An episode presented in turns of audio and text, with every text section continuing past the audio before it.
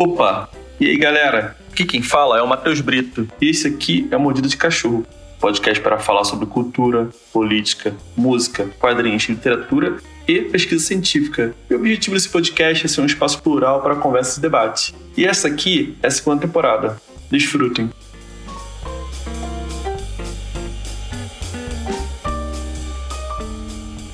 Opa, e aí, Bill? Prazerzaço estar falando contigo, cara. Depois de, desses tempos aí de gente tentando marcar, e putz, tá sendo um prazerzaço mesmo, de verdade. Obrigado pelo seu tempo. E, cara, se apresenta para quem não te conhece. Se alguém não te conhece, na verdade, né? Mas dá um alô aí. Pô, primeiramente, obrigado aí pelo convite e perdão aí pela demora, né, cara? Parece que parece que é enrolação, mas bicho, juro que não. A gente tá tentando aí é, muita coisa aconteceu, como você falou, né, cara? Estamos ainda, né, passando aí por uma fase muito doida, saindo de um, de um completo recluso para de 0 a 100, aí já meio para de novo, e você fica meio ali tentando entender como é que funcionam as coisas agora, né? Então, assim, primeiro lugar aí, obrigado, e em segundo, desculpa aí, mas que bom que a gente conseguiu estar tá aqui hoje para trocar essa ideia. É... Porra, com certeza. Meu, é, meu nome é Gabriel Zander, né? Muita gente me conhece como Bill, mas. É... Ou Gabriel Zander, tanto faz até. Foi engraçado, você me perguntou como você quer que eu te chame, e tanto faz. Tem gente que me chama de Gabriel, tem gente que me chama de Bill, tem gente que me chama até de Zander só. E é nós, tá tudo em casa. Mas Bill é o meu, assim, como eu sou conhecido desde moleque, assim, é o meu, meu apelido que eu já meio que nasci com ele, porque, é, segundo a minha mãe, fui eu que inventei esse apelido. Quando eu era criança, eu não conseguia falar Biel, né? Então, aí eu falava Bill e eu mesmo que, que acabei criando essa, esse apelido que minha família sempre me chamou assim, passou para os meus amigos de escola, enfim. E tá aí até hoje. Eu, cara, eu sou músico, né? toco desde os meus 14 anos, tô com 42 agora. Aliás, não, minto, toco desde 12, 13 ali. 14 eu, eu coloco assim, é uma data que foi o meu primeiro show, né? Que foi tipo o início assim do Noção de Nada, assim. Então, desde os 14 anos eu posso dizer fazendo show, desde 94. Se você fizer as contas aí, quem tá ouvindo, eu não sou bom de matemática, acho que nem quero fazer essa conta, mas são muitos anos aí no rolê. Ao, ao longo desse caminho, me interessei também por, por gravação, né? Tipo, frustrado em estúdio, ser muito caro, não ficar legal. Na, é, na época ali, tinha muita dificuldade de encontrar é, pessoas que tivessem a referência das bandas que a gente estava ouvindo na época, né? Eu acho que a gente estava é, não quero dizer à frente, cara, porque às vezes é uma coisa de interesse também, mas o que a gente estava curtindo ali naquela época é, era, era outra coisa. Então a gente acabava indo gravar em estúdio com a galera do metal, né? Porque eram os caras que deixavam a gente aumentar a guitarra, assim, saca? Porque em outros estúdios, não, peraí, tá errado, tinha muito essa coisa. E aí era caro, a gente gastava uma puta grana, tinha que fazer rápido. E chegava e ouvia e falava, botava assim, comparando com os discos que a gente escutava, né? Principalmente os discos gringos. E mais à frente com as produções que começaram a vir de São Paulo, Curitiba, assim, uns estúdios já que tinha uma galera mais antenada ali no som. A gente, putz, ficava bem decepcionado. E às vezes você fala, pô, será que a gente que é ruim? Ou é a gravação? Então, a gente, tipo, eu principalmente comecei a me interessar por isso e mal sabia eu que isso viria a ser no futuro a minha profissão, né, cara? Meu ganha-pão, assim. É, que aí vai no, no desenrolar da história é, indo para esse lado. Depois de ter, assim, pra, só também pra. Cara, desculpa aí que eu falo pra caralho. Se qualquer coisa depois você corta aí, mas aqui tem muita coisa para falar, né? Então, assim, eu comecei com bandas assim, já na escola, amigos de escola. Começamos a, a, ter a vontade de ter uma banda antes de saber tocar, então foi tipo, ah, eu vou tocar isso, eu vou tocar aquilo. Para mim, meio que sobrou a batera. comecei batucando em, em lata, em panela, né? Aí minha mãe me colocou numa, numa aula de bateria, que foi muito massa, fui aprendendo a tocar. E, e, e, já contei essa história algumas vezes, mas certamente alguém vai ouvir pela primeira vez. A minha avó, né, na época eu morava junto com a minha avó, tadinha, assim, achando que se ela me desse uma bateria, de repente o barulho ia diminuir, aquelas latas e tal. Só que daí, como a gente morava numa casa, uma casa, uma casa grande assim, acabou que quando chegou essa bateria, a galera ia todo final de semana lá para casa e a gente não parava nunca de tocar, cara. Nunca mesmo. A gente ficava tocando sem parar. E, e nisso surgiu ali o Noção de Nada, né? Que foi a, a banda assim que eu, que eu comecei, digamos assim, a, a, a, a levar a sério, assim, a, a realmente viajar e, e, conhecer pessoas e fazer o rolê. Daí depois disso eu tive outras bandas também, Deluxe Trio, Discotec, outros que eu não vou lembrar agora, que passei rapidamente, mas assim, como, como compositor, assim como, como uma pessoa que levava na frente, meio que são essas e, e depois tudo isso culminou ali no Zander, né, que é o projeto que eu toco até hoje, boto pra frente, que foi meio que uma junção de, de tudo isso, assim, para unificar numa parada só, saca? Tipo, é, tanto com, com as pessoas que estavam afim de fazer, quanto com, com toda uma história, né? Que já, que, já, que já vinha rolando de bagagem. Então, foi tipo uma continu, continuação disso tudo num, num projeto novo, digamos assim. Paralelamente a isso também, eu comecei a, a a gravar, né, em casa, assim, e, e, a galera, a gente gravou um disco do Noção de Nada em casa, assim, na época eu tava aprendendo a mexer em, em gravação pelo computador e tudo. E, cara, isso despertou o interesse de várias bandas amigas, assim, pô, ficou legal pro caralho, como é que a gente faz aí para gravar? E, e, isso foi levando até a gente abrir um estúdio, eu e o Rafa Crespo, né, que era o guitarrista do Planet Ramp na época, é, ele tinha, ele tinha um estúdio que era do Planet na casa do D2 e um dia o D2 desencanou de ter o estúdio, resolveu vender tudo e ele queria continuar. E por coincidência a gente estava gravando um disco com o Discotec, que foi uma banda que eu tive, que ele estava produzindo. E aí nesse processo a gente falando de estúdio e tal, pô, cara, vamos fazer junto.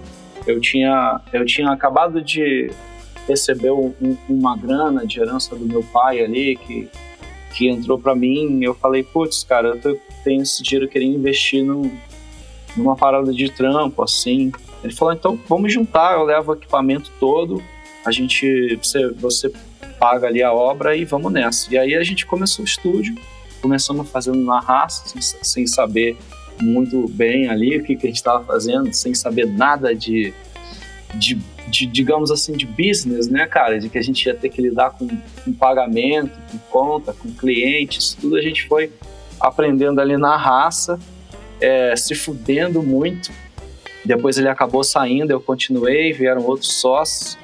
E foi mais ou menos um trabalho ali de uns quase 10 anos até o estúdio realmente começar a virar, assim, saca? E virar um, um trabalho ali, numa hora que eu percebi que, pô, é, realmente para eu continuar fazendo o que eu faço e, e, vivendo de música, né? Digamos assim, trabalhando com música, eu ia ter que, que, que ser esse, esse lance meio multitask, né, cara? De fazer várias coisas. Não ia ser uma banda ou, ou sei lá, ou até um selo, mas eu ia ter que fazer um pouco de tudo.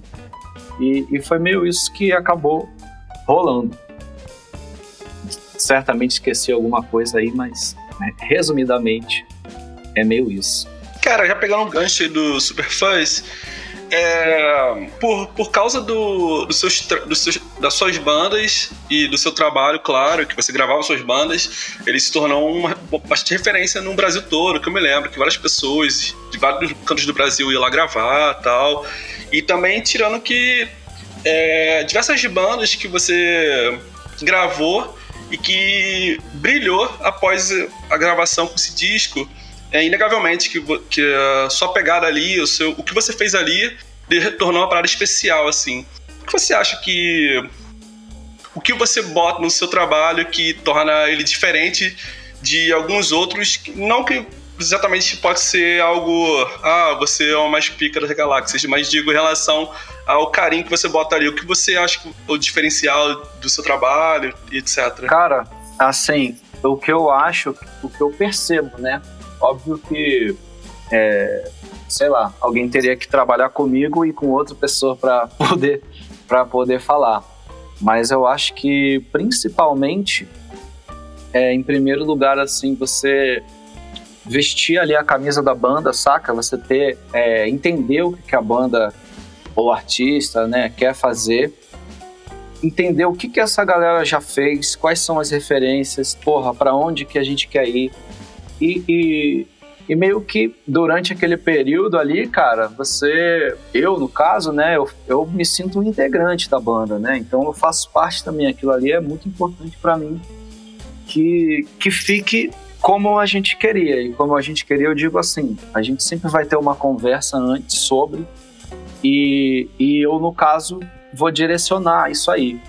Então, muitas vezes é muito mais um trampo de, de psicólogo, assim, saca? De você conversar entre ali os integrantes. Muitas vezes tem briga, muitas vezes tem choro, muitas vezes tem uma galera que desiste pelo caminho mas a gente tem um foco e um objetivo, cara, e, e, isso fica muito claro antes da gente começar o trampo.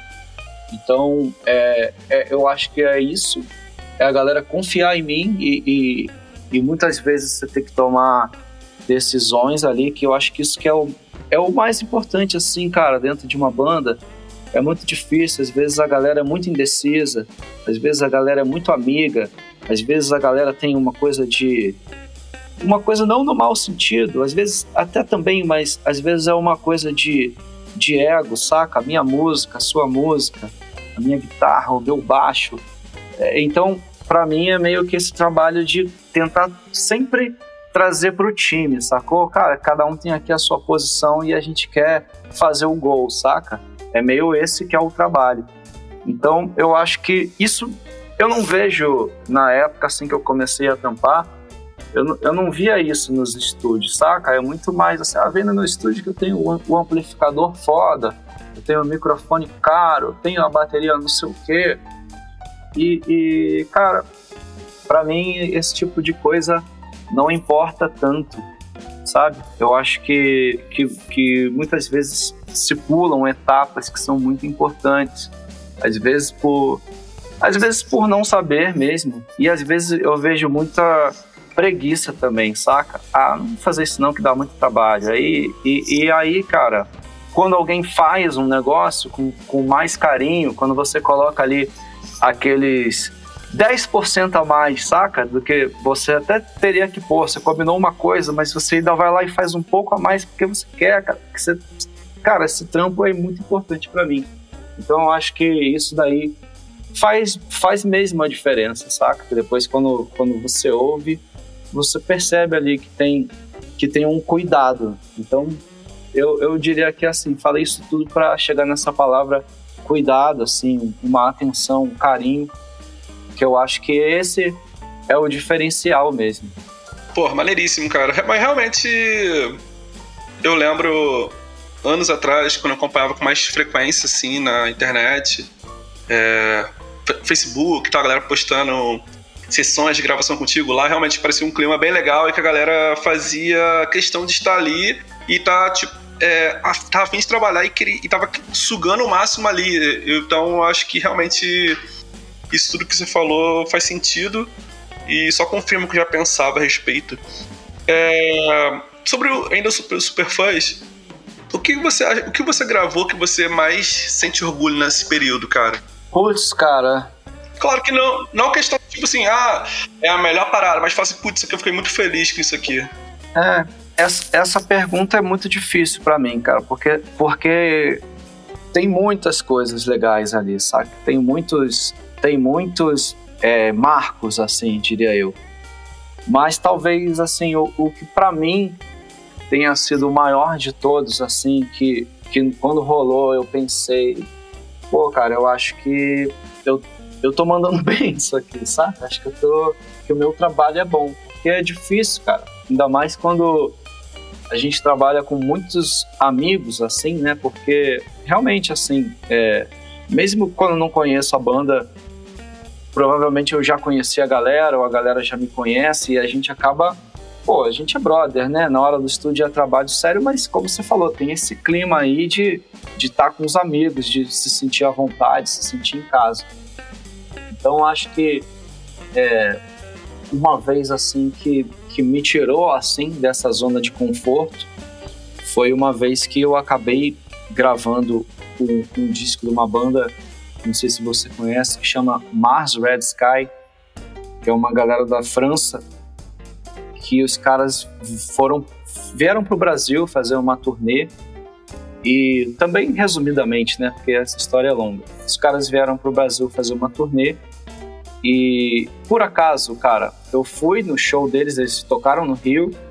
Eu fui lá, achei legal pra caralho. Era uma, uma produtora nova, chamava Abraxas, né? E, tipo assim, já na época tava começando a rolar esse rolê mais stoner, assim, eu tava curtindo bastante. Um amigo meu falou, cara, vai ter esse show dessa banda. Eu não tava ligado, pô, mas eu, eu tava eu tava tatuando com ele e, e a gente ficou ouvindo e falou: Ah, vai ter esse show. Eu falei: Putz, cara, vou lá. E fui. Foi até um dia que eu saí do estúdio, saí meio atrasado, cheguei lá, atrasou o rolê, então consegui ver o show, mas foi muito tarde, então é, deu um problema ali no início. Eu acabei ajudando ali a ligar um pedal, alguma coisa que estava rolando, não lembro, algum problema. Eu fui ali e fiquei vendo o show, e na hora que eu fiquei vendo esse show, é, isso é uma coisa que eu sempre faço, assim, naturalmente, mas eu já fiquei imaginando assim, pô, se eu gravasse essa banda, eu ia fazer assim, assado, como é que eu ia microfonar, como é que eu ia é, é, fazer esse som rolar. E, e aí eu, assim, tava muito tarde, no outro dia tinha uma outra sessão, meio que fui embora, não falei com ninguém, não conheci no dia o cara da Brachas, não conheci ninguém da banda, e beleza. E aí isso, sei lá, cara, não me lembro se foi no sábado, numa sexta, mas eu sei que na, na semana, na segunda-feira ou na terça, me ligou o Felipe, que era o, o, o produtor, que era o, o, dono desse, dessa produtora Abraxas, e que depois passou a ser um grande amigo. A gente morou junto, um tempão inclusive, mas isso foi depois. E, e falou: pô, cara, aqui é o Felipe, não sei se você conhece a minha produtora Abraxas. Falei: pô, cara, conheci agora. Tô eu eu tô fazendo uma uma tour com uma banda que chama Mars Red Sky, não sei se você tá ligado. Eu falei, tô, pô, fui no show, foi legal pra caralho. E aí ele falou, pô, é, cara, aconteceu um problema, os caras, enfim, eles tiveram um problema no visto deles, porque eles iam sair do Brasil para ir para Califórnia gravar o disco deles. Já tinham pago tudo, inclusive, já estava tudo certo, agendado o estúdio. E aí, cara, os caras não puderam ir e ficaram e ficaram presos meio que no, no Rio ali, né, que era a casa do, do cara, porque a passagem deles de volta para a França era era dos Estados Unidos, não do Brasil. Então os caras não tinham como voltar, saca? E aí o cara falou, pô, tô com os caras aqui, eles estão super porra, frustrados e desanimados. E eu queria fazer alguma coisa com eles aqui, cara. Eu soube que você tem um estúdio, será que rola de levar eles lá para fazer um som? E daí eu falei, pô, lógico. Era segunda-feira, cara, e eu lá no Rio tinha também esse problema que durante a semana a galera não grava, né, cara? A galera trabalha, assim, ninguém ninguém tem uma banda assim profissionalmente, assim, que ia naquela época ali no estúdio. Então era meio uma coisa de quinta a domingo muito trampo e, e, sei lá, de sexta, né, à noite a domingo, madrugadas e enfim. É, e durante a semana só tinha um ensaio à noite, sei lá, não tinha nada. Eu falei, pô, cola aí. Aí beleza, o cara me falou que os caras estavam mal. Fui lá, comprei uma cervejinha, coloquei na geladeira. Pô, dei uma geral no estúdio. Falei, pô, vou receber os caras aqui tentar criar um clima massa para eles, né? E aí os caras chegaram lá, contaram toda a história, pô, vi que eles estavam tristes, falou, pô, é, a gente ia gravar o disco e tal, não vamos conseguir. Será que tem como a gente gravar uma pré aqui, alguma coisa, já que a gente tá aqui. Eu falei, lógico, vamos aí. Aí, beleza, cara. É, então amanhã a gente vem aí e grava. Aí eu ainda me lembro que o, que o baterista olhou assim e falou: Putz, cara, é, só tem essa batera? E eu falei: Eu só tinha aquela batera, né? Mas na hora eu pensei: Puta, vou ligar pro Pedrinho, que é, o Pedrinho. É, o Pedro Garcia toca no Planet também, que é um cara que me ensinou muito, sempre me ajuda, a gente está sempre é, um ajudando o outro. E aí eu falei, cara, preciso alugar sua batera para amanhã de qualquer jeito. E eu falei pro cara, não, vai ter uma batera aí, vou, vou pegar uma massa para você. E aí eu fui lá de manhã, busquei a batera, trouxe, montei. Aí na hora que o cara chegou no outro dia, ele viu, ele ficou, puta, cara, que foda é essa batera. Ele nem sabia do corre que eu tinha feito, né? Mas ficou super feliz. E aí, quando, quando eu comecei a, a microfonar ali, ele começou a perguntar de som. Eu falei, cara, minha, minha maior referência sempre de som de batera é o Inútero do Nirvana, um disco que eu sempre lembro dele assim e, e, e, sempre fico perseguindo aquele som, por mais que nunca seja parecido, mas na minha cabeça a direção tá para lá. E aí, beleza, né, cara? É, o cara, eu vi que ele, eu vi que ele falou, ah, pô, eu gosto também desse disco, massa, então. Aí, beleza, aí a gente foi lá, ligou tudo, gravamos e os caras, é, então tá, amanhã a gente volta aí. E aí, cara, eu dei uma, uma levantada assim, mandei para eles ouvirem em casa e tal. E aí no outro dia, quando, quando os caras chegaram, pra gente continuar, que não lembro quantas músicas eram, mas a gente gravou algumas e ia terminar no outro dia. E aí os caras voltaram e falaram, cara, a gente queria conversar com você. Eu falei, ih, caralho, o que, que será, né? E aí os caras sentaram lá e falaram, cara, a gente ouviu o material ontem e a gente ficou impressionado com o resultado. A gente quer gravar o disco, a gente vai tentar pegar de volta a nossa grana lá com o cara e quer saber quanto que é pra gente fazer esse disco aqui. Aí eu falei, caralho, porra, é, aí saí, tentei manter a calma ali, né, cara, porque assim, cara, foi a primeira vez também que entrou uma banda profissional no estúdio, no sentido assim que os caras tocam todos os dias, saca? O som já vem tudo pronto, cara. Parecia que, que eu tava ouvindo um disco, assim, botava o microfone e não tinha que fazer nada. Então, para mim, foi uma experiência muito louca. E aí, no final das contas, a gente gravou esse, esse disco todo. E, enfim, é, foram, foram dias muito fodas também. Uma galera que não sabia quem eu era, saca? Não tinha, não tinha nenhum background com eles. Eles foram lá e gostaram do meu trabalho. Então isso para mim foi muito massa, assim. Não teve aquela, não teve aquela, aquela coisa, ah, eu já ouvi, já gosto, saca? Foi uma coisa assim que foi do zero. E com uma galera que, pô, que rodava o mundo todo tocando. Então para mim isso foi bem marcante. Aí no final os caras falaram, ó, oh, cara, a gente vai levar o material para mandar lá pro, pro cara mixar. É, e, e, porque a gente já pagou para ele, ele falou que, que, que, ele não ia cobrar e tal, e ia ficar por isso. Beleza, vou mandar para ele. Mas eu falei, pô, posso eu mixar uma música assim para mandar para vocês, assim, porque foi mó legal. Bom, beleza. Então tá. Aí foi isso, cara. Valeu, galera. Um abraço, foi massa. Aí depois passou um tempo, o cara começou a me mandar e-mail assim. E aí, cara, tu já mixou aquela música? Eu não tinha mixado, né, cara? Aí eu, aí eu falei, pô, não, ainda não, cara, mas vou fazer, como é que tá aí, cara? O cara falou, é, estamos mixando lá, cara, você quer dar uma ouvida pra ver como é que tá? Aí eu falei, claro, lógico. Cara, e aí eu vou falar para você, aí eu ouvi e quando ele me mandou um link que era um link privado assim, saca? Quando que é só pra banda ouvir, não tava divulgado, mas aí quando eu vi, tinha, sei lá, é, mix versão 5 já, sabe?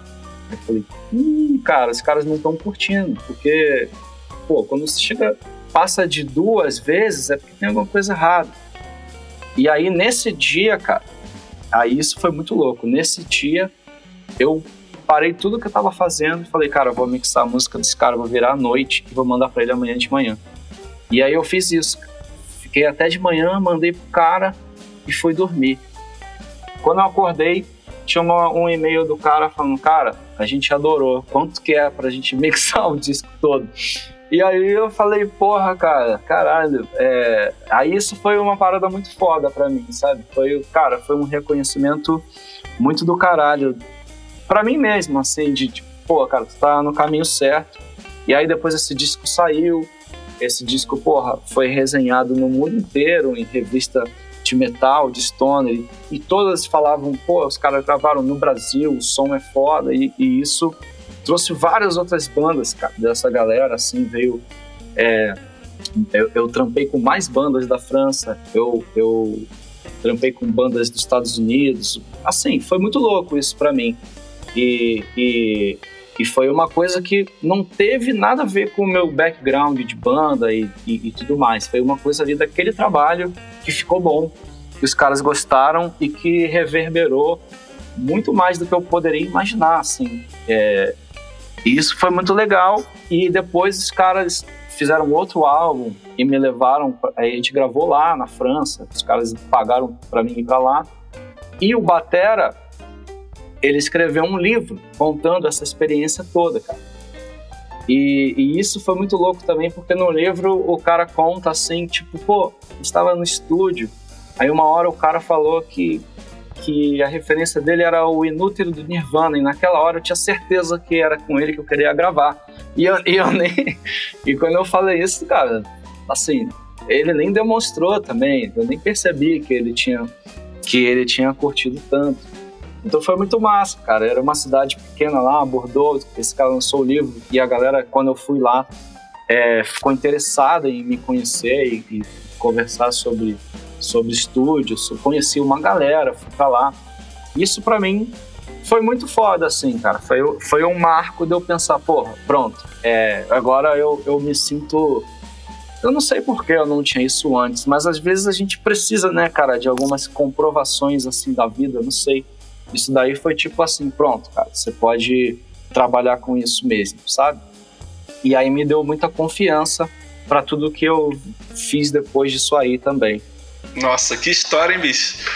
É, cara, essa história, um dia eu vou escrever um, um, um, livro sobre isso, que eu resumi muito, e mesmo assim ficou gigante aqui, né? Nossa! Mas é, essa história é foda. E aí depois, além disso, o Felipe, que foi o cara que fez essa ponte, ficou tipo um dos meus melhores amigos, foi morar na minha casa, ficou anos, a gente morou junto anos e construiu uma relação também e, e trouxemos várias bandas para tocar e acabava gravando no estúdio foi muito massa, cara. Foi aquela coisa assim que acontece, sei lá, poucas vezes, talvez uma só.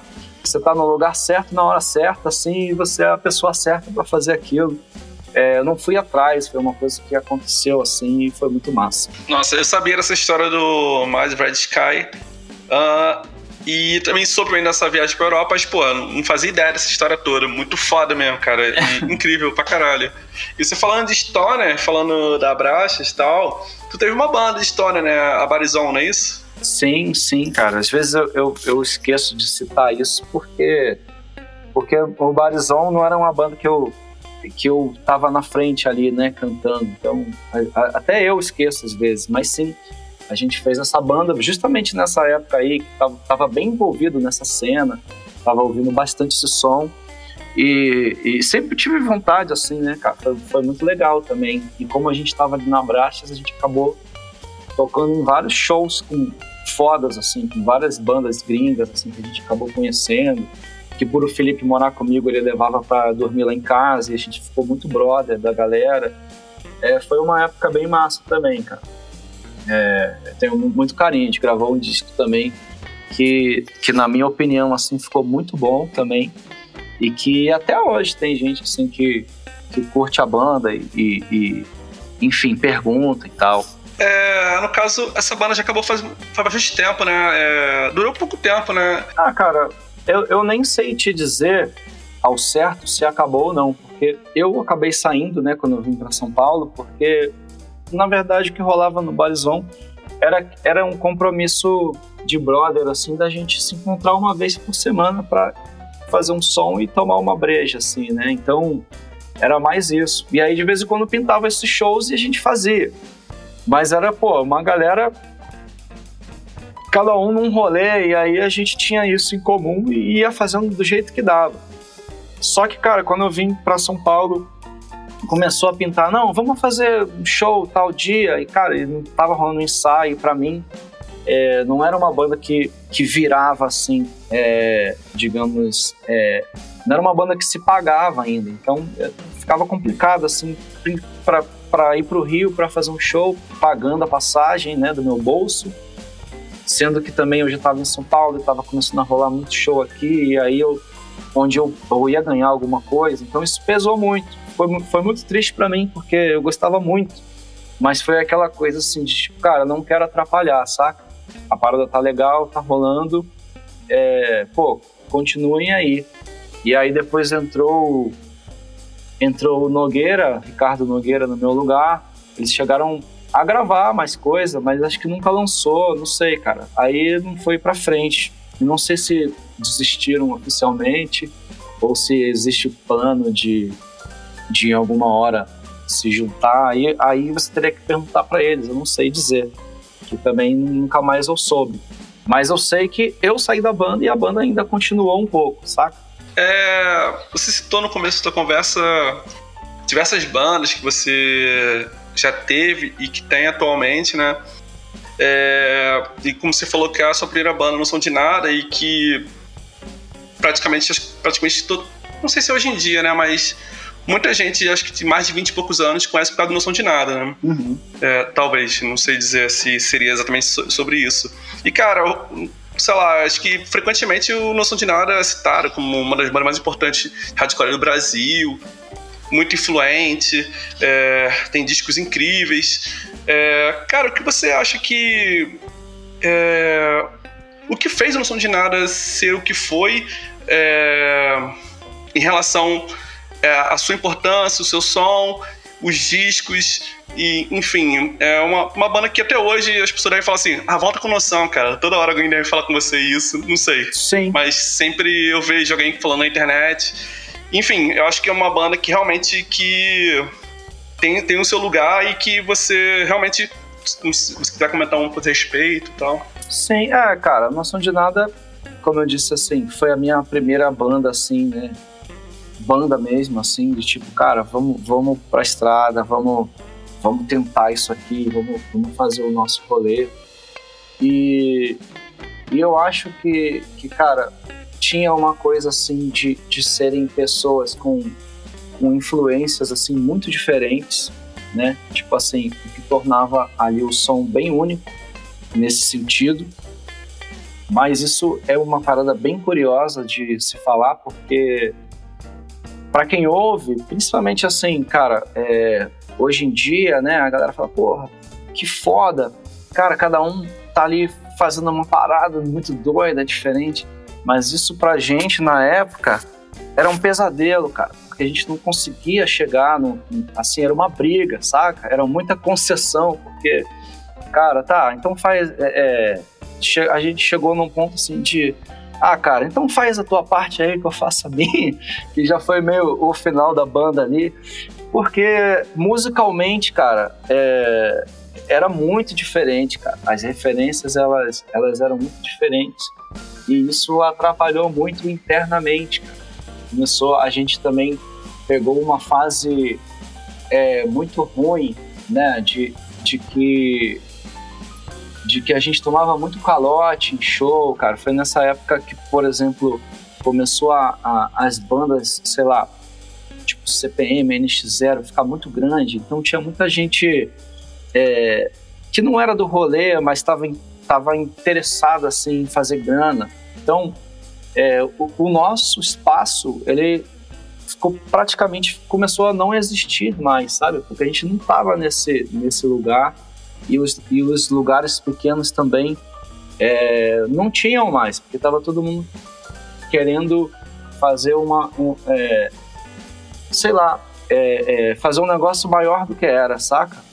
E isso, cara, gerou um desgaste muito grande assim na nossa, na nossa relação e, e, e a gente também na hora de compor estava tendo essa dificuldade é, que culminou também com uma com uma não ida né para a Europa que a gente ia fazer uma turnê de dois meses sei lá que em cima da hora o nosso batera da época desistiu e, cara, isso daí foi meio que uma, uma gota d'água ali para vários problemas que já estavam rolando.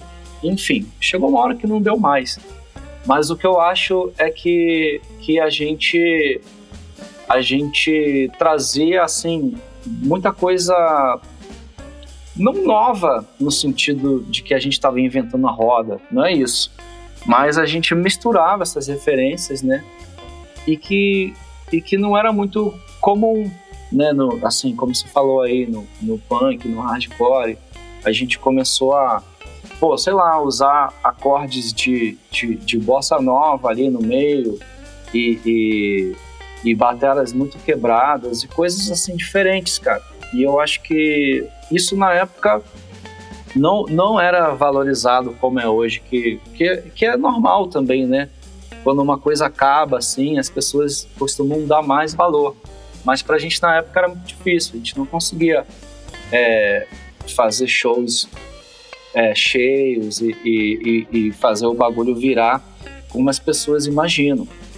Então, cara, é, é engraçado essa relação. Mas para mim, cara, é, pô, devo tudo que eu, que eu sou a essa banda, né, cara? Foi ali que eu foi ali que eu me, me descobri, assim, foi ali que eu que eu comecei a minha carreira, foi ali que eu fiz o, digamos assim, o, meu nome, pra, até para poder continuar fazendo outras coisas depois e ter e ter um interesse, né, cara? Tem a galera que, que acompanha meu trampo assim, desde aquela época e continua acompanhando. Tem uma galera que não se interessou mais e é totalmente normal.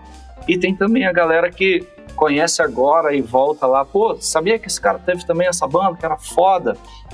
É, então, então, cara, eu acho que é é uma parte muito importante assim da minha história também e, e daquele momento ali, cara, daquelas bandas que que fizeram, né, aquela aquela cena daquela época, com certeza, assim, eu, eu acho até que eu vejo pouco, assim, se você for ver documentários e tal, tem um documentário lá do do emo, não sei o que, que nem é citado noção de nada. Eu acho uma pena, assim, porque é uma banda. É um absurdo. É uma banda muito importante ali, cara. Principalmente é que aí você pode, né? Se a gente for entrar nesse assunto aí de emo, a gente pode ir para vários lados. Mas o emo, que foi o que a gente descobriu na época e que mudou, assim, a nossa.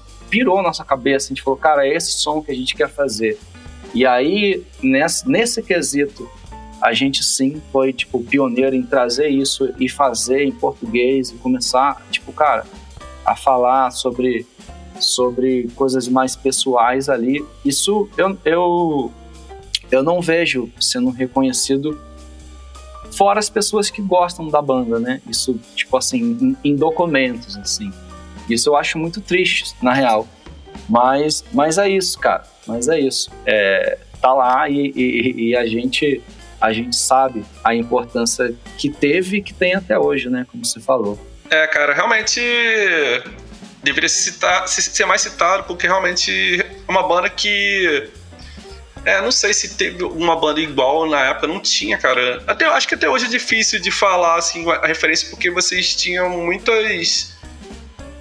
As músicas eram diferentes umas das outras e tinha muita. Muita referência, tinha muita referência lá que que ficava pensando assim, putão, tá vindo isso aqui. Aí... É isso, cara. Enfim, é... Era uma banda que, que vinha, sei lá, coisa do, de João Gilberto a Slayer, saca? É, a gente tava ouvindo isso aí e passeava por isso, cara, e tentava achar um meio termo ali entre todo mundo que funcionasse e criava-se uma coisa que era única, assim, cara. Isso, isso é isso é muito massa, assim, né, cara? Tipo assim, isso, isso é um motivo de destaque, assim, tanto para quem reconhece isso, fala, porra, que do caralho. Existe uma, uma originalidade, não, no, não que a gente, como eu te falei, não é que a gente estivesse inventando, mas é que a gente estava pegando várias coisas, misturando, e aí saiu uma coisa nova, que a gente estava fazendo meio que sem saber. E, e, e esse também é um motivo para muitas pessoas na época também não gostarem da banda, porque não tinha a ver com, com o resto das coisas que estava sendo feito. Então, é, é, fica esse fica essa balança, assim, né, cara? Mais independente, né, de, de quem gosta ou quem não gosta, quem gostou ou quem não gostou, a importância, é para mim, ela é indiscutível, cara. Ela tá lá, é, é uma banda que, que, que fez e, e faz história aí, cara, para quem quiser pesquisar o mínimo aí, saca? Sim. É, nesse período do Noção, que durou até bastante tempo, né? Acabou 2007, por aí? Ah, cara, eu sou péssimo com, com datas e com, putz, com números, cara. Eu não sei te dizer. Não sei se foi. Eu acho que, que talvez até um pouco antes, cara. Não sei. Não sei te dizer. Mas, mas por aí. Entre 2005 e 2007. É. é, e nesse, nesse período de 94 até esse final, o que você mais gostou de ter, de ter feito com a banda? Desde, sei lá, disco, show, turnê, não sei, mas alguns pontos que você fala assim, puta, isso aqui foi foda, ou isso aqui também foi incrível, essa experiência foi maravilhosa? Cara, é.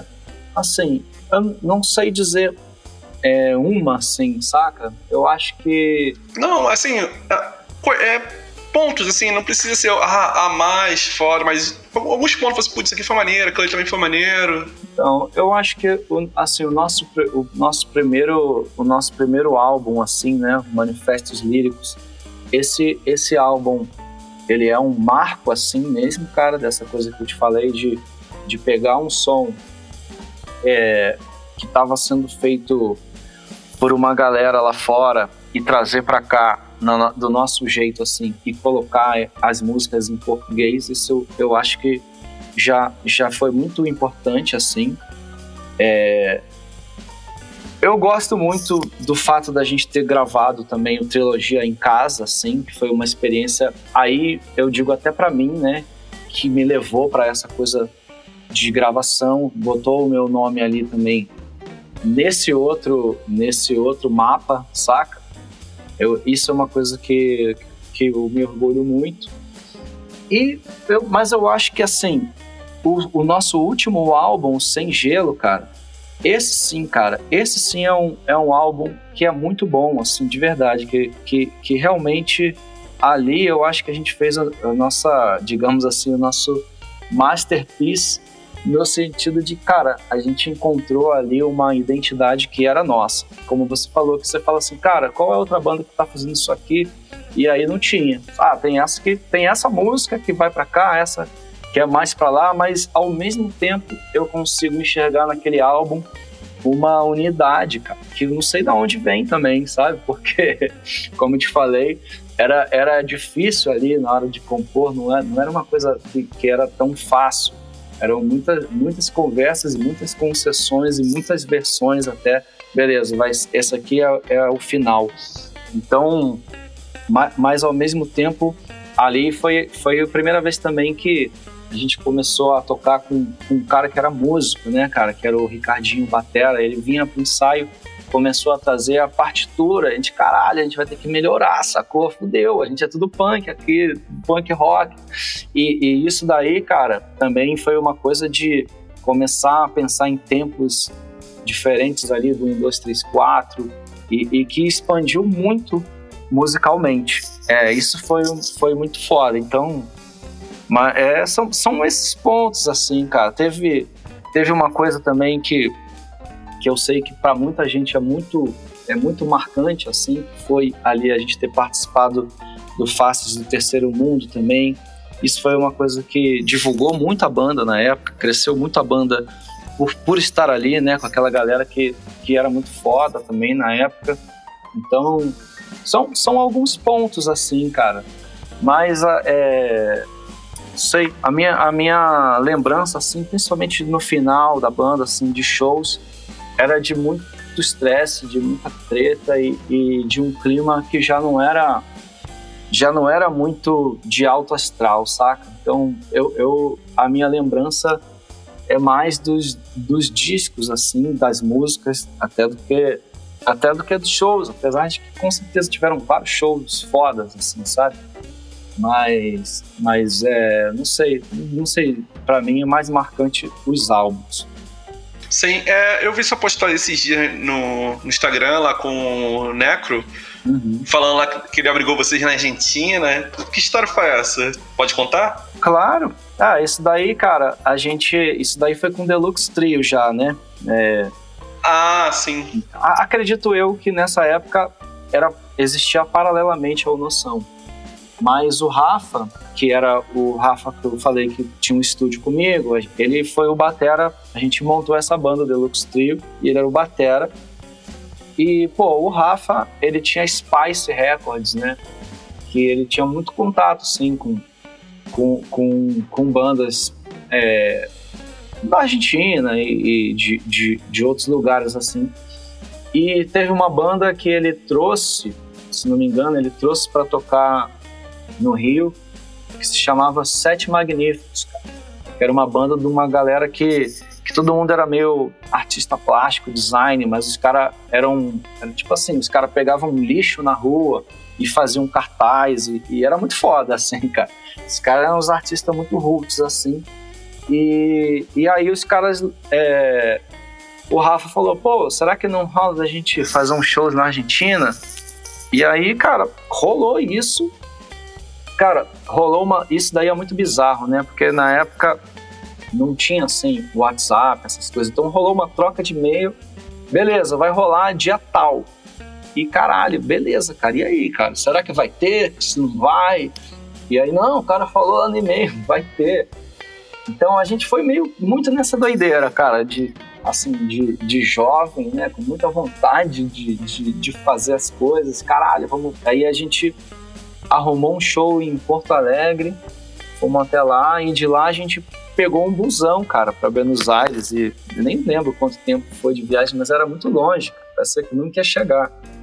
E a gente dentro desse busão, eu vou, assim, juro para você, a gente não tinha, eu não tinha certeza se ia ter esse show, porque eu não vi um cartaz, eu não vi nada, cara. Só tinha e-mail do cara falando que ia ser dia tal no lugar tal. Ou nem sei se tinha um lugar. Mas daí a gente chegou lá. Aí o Rafa falou com outro brother dele que ele que ia abrigar a gente na casa. Beleza, a gente chegou. Realmente fomos para casa do cara, deixamos nossas paradas e fomos fazer o show que era em Buenos Aires. Inclusive foi legal pra caralho o show. E cara, quando a gente voltou, Agora é que eu não me lembro se, se, a gente já viajou direto ou no outro dia.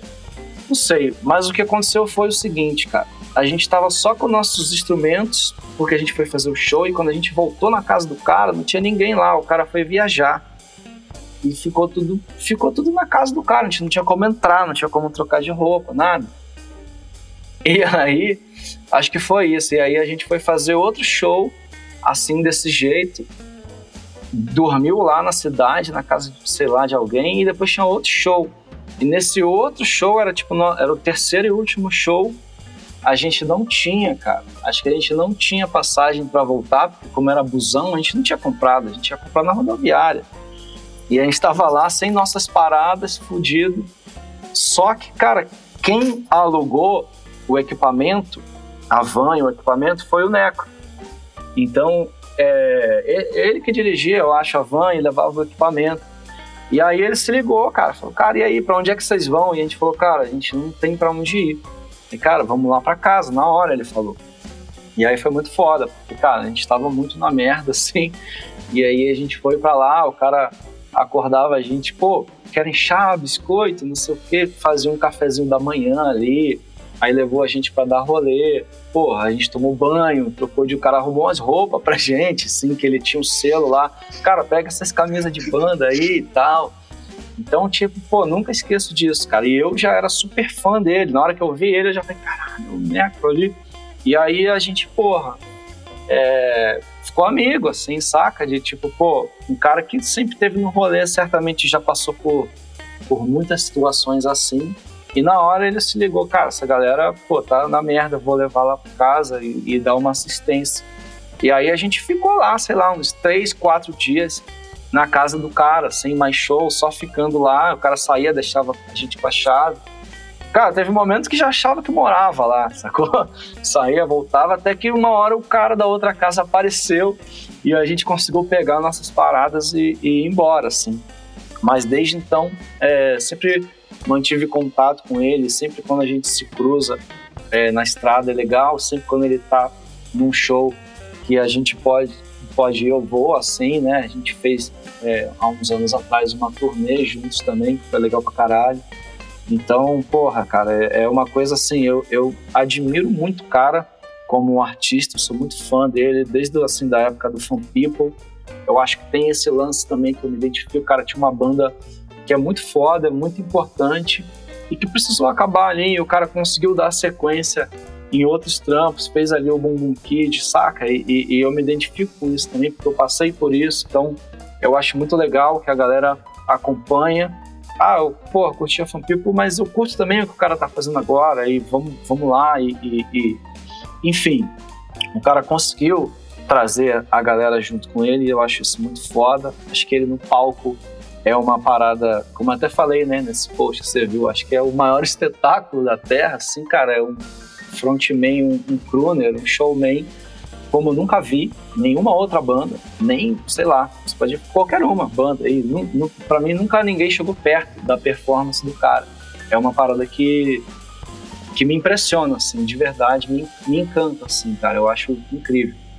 E, e me inspira também, saca? E aí, isso tudo, junto com o fato do cara ser super gente fina, de, pô, de ter essa história, de ter, porra, salvado a gente ali no momento crítico, é, pô, é, sei lá, deixa o negócio mais especial, mais de verdade, saca? Incrível, cara. É, já que você citou o Deluxe, porque eu achei que tinha sido por noção se saíram do Brasil, por noção? Não, não. A gente ia fazer essa, essa tour na Europa aí que a gente não Sim. foi, né? Que a gente teve que cancelar. Ah, a, aliás, no, eu gravei um, um podcast com, com o Panso. Sim. E ele contou um pedacinho disso aí, que ele, ele pegou a passagem pra Europa, ele sozinho. É, então, porque, não, assim, só porque você falou, vamos, vamos voltar nisso aí. É, isso foi assim. É. O Panso, pô, pra quem não conhece, né, pô, por favor, pesquisa aí, conheça o Panso, que, pô, é, é um cara muito importante também, né, nisso tudo aí que a gente tá falando. E o Panso, cara, ele tinha essa banda que era o Jason, acho que ainda tá nativa, né? Voltou agora. Ele já saiu faz tempo. Mas ele, cara, é, começou com essa parada de. Eu acho que, que quem começou mesmo foi o Nitrominds, né? Que os caras começaram a dar esse rolê na Europa e o Panso meio que pegou o contato e começou a fazer esse esquema de ficar, cara, meses lá viajando muito contato de um lugar para o outro. Na época tinha uma galera que era uma galera lá de Porto Alegre, cara. Esqueci o nome da banda agora, infelizmente. Mas depois, se você. No Rest? No Rest, exatamente, obrigado. Essa galera tava morando lá, eles tinham uma van, eles, eles faziam, né? Alugavam o equipamento e a van. Mais ou menos como esse esquema que o Necro fez ali no dia que eu contei, mas eles viajavam junto e, e, e tornavam viável ali a galera se locomover e, e, e conseguir pagar o equipamento e a van para os lugares. Então o Panso, ele já tinha feito isso umas três ou quatro vezes, sei lá, ele tinha, ele tinha na mão esse circuito. E aí, quando a gente é, quis fazer, na época a gente queria muito fazer um rolê assim, a gente procurou ele e falou, cara, é, você topa, a gente paga a sua passagem, você vai com a gente como esse tour manager, né? Esse cara que vai vai fazer as pontes com os lugares e conversar com todo mundo e, e a gente toca, né? E a gente faz o rolê. Porque a gente não tinha esse, esse, esse know-how de pegar os contatos e organizar. Isso não ia acontecer. Então a gente meio que contratou ele, digamos assim, pagando a passagem, saca? Tu vai com a gente, tu, ele, ele sempre estava querendo ir, ele se amarrava, tu vai com a gente e, e tu faz a ponte dos shows. E aí, beleza, ele topou, amarradaço, já tinha marcado um monte de show. E quando rolou essa, essa treta ali no final, que acabou a banda, e a gente, pô, não tinha clima, assim, tipo, cara, a gente, pô, vai ficar, a gente já não tá conseguindo ficar junto duas horas, a gente vai ficar dois meses, não vai rolar, não vai ter como. Então foi meio isso, a gente conversou com ele e falou, cara, desculpa, não vai rolar, mas a tua passagem tá aí, cara. A gente combinou e você vai, faz um rolê. E ele foi, cara, ele foi aí e, e, eu nem sei, né? Aí é ele que conta essa história, mas ele, ele foi para lá e, e, deu, e deu esse rolê. Não sei se foi massa ou se não foi. Ele certamente na época deve ter ficado com toda razão muito puto com a gente. Mas assim, cara, foi uma coisa que assim não, não tinha jeito mesmo. Não me, não me arrependo disso porque eu sei que teria sido bem pior a gente ir naquele, naquela situação. Ouça um podcast com o Panso, que ele conta com detalhes. Então, Isso. enfim. é, cara, é, voltando no Deluxe Trio, cara. É, o Deluxe Trio dur, durou quanto tempo, mais ou menos? Porque eu sei que tem o. Do Pimenta, né? Mais Pimenta e uma coisa assim. É, o Bola tocou com vocês um tempo, né? Sim. E, é, então. E era bem diferente do Noção, né? Que era, eu, na minha percepção, assim, era um, era um pouco mais punk rock, né? É. Enfim, quer comentar um pouco mais a respeito? Como surgiu? É, qual era a proposta? É, cara, assim, eu. Eu, eu, eu na época, assim. Antes do Deluxe Trio, a gente fez uma banda, eu e alguns amigos, que era o Discotech, né? Discotech foi essa banda que que, que eu acredito assim que, que tenha existido para que eu conhecesse o Rafael ali no estúdio e a gente fizesse o Superfãs. Isso, isso é muito louco, como as coisas vão acontecendo, né? E, e depois de um tempo, quando você olha para trás, pelo menos eu sou um pouco assim, eu consigo ver uns sentidos nas coisas que aconteceram, assim, saca? Tento, pô, olha só que louco, se não tivesse rolado isso, não teria rolado aquilo. Então uma coisa vai levando a outra e, e, e, tudo tem ali a sua, a sua razão de, de, de, de ser, né? de existir, de acontecer. Então, é, a gente fez o Discotec, foi uma banda que também não durou muito tempo. A gente fez uma demo que, por acaso, um cara lá de Belém, que tinha uma gravadora que era Nerd Records, ouviu e falou: Cara, eu quero gravar um disco, quero pagar. E a gente, caralho, a gente não tinha nem música. Aí a gente meio que compôs Aí rolou a Luísa, que era baixista, ela era muito amiga do Rafa, ela que fez essa ponte. Então, o Rafa, meu amigo, ele tem um estúdio, ele quer produzir, vamos lá, vamos. E aí a gente fez com ele. É, a gente chegou a fazer alguns shows assim, bem, bem legais, mas também foi uma, uma banda que, que não, não, não durou muito ali, porque a galera. Ah, tava, cada um tava afim de fazer uma coisa, e, e, e na hora assim de que começou a rolar os primeiros perrengues, aí você sabe como é, né, cara? A galera já hum, não, não é isso que eu quero fazer, não. Saca? Você imagina que vai ser uma coisa e não é como você imaginou. E pra gente que tá aí desde sempre, a gente sabe que, que, que é assim que é, faz parte, né, cara? Não, não é da, da noite pro dia e, e existe, existe ali uma uma longa ladeira para você ir subindo ali, né, e carregando muito peso nas costas, às vezes chove, você escorrega e desce, mas o lance é que você continua ali subindo, né, e para muita gente essa primeira escorregada já tipo, cara, não, vou para casa, chega, não quero mais.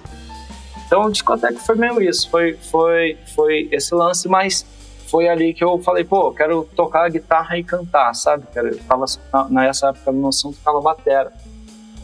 Mas eu sempre gostei de compor e, e, e, como eu te falei, no Noção era difícil você chegar com uma, sei lá, com uma composição e, e ela, tipo, ah, cara, não, isso não, é assim, assado. Então eu queria, eu queria ter um projeto que fosse mais simples em todos os sentidos, não, não só na composição, porque era a minha limitação também ali, né, musical de, pô, eu não sou virtuoso, não sou técnico nem nada, eu sei fazer alguma coisa que era aquilo. Então eu queria explorar isso e queria simplesmente, galera, aqui fiz uma música, vamos tocar agora e sair tocando e gravar. Então era meio isso. Isso era bem legal, era, era, era esse experimento. E aí a gente, a gente fez um disco é, que é o Acelerador. A gente fez alguns shows assim, porque também. Ah, porque aí também já era mais fácil, porque já conhecia uma galera que ia tocar, pegava o contato. E a gente fazia shows pequenos, assim, tocava.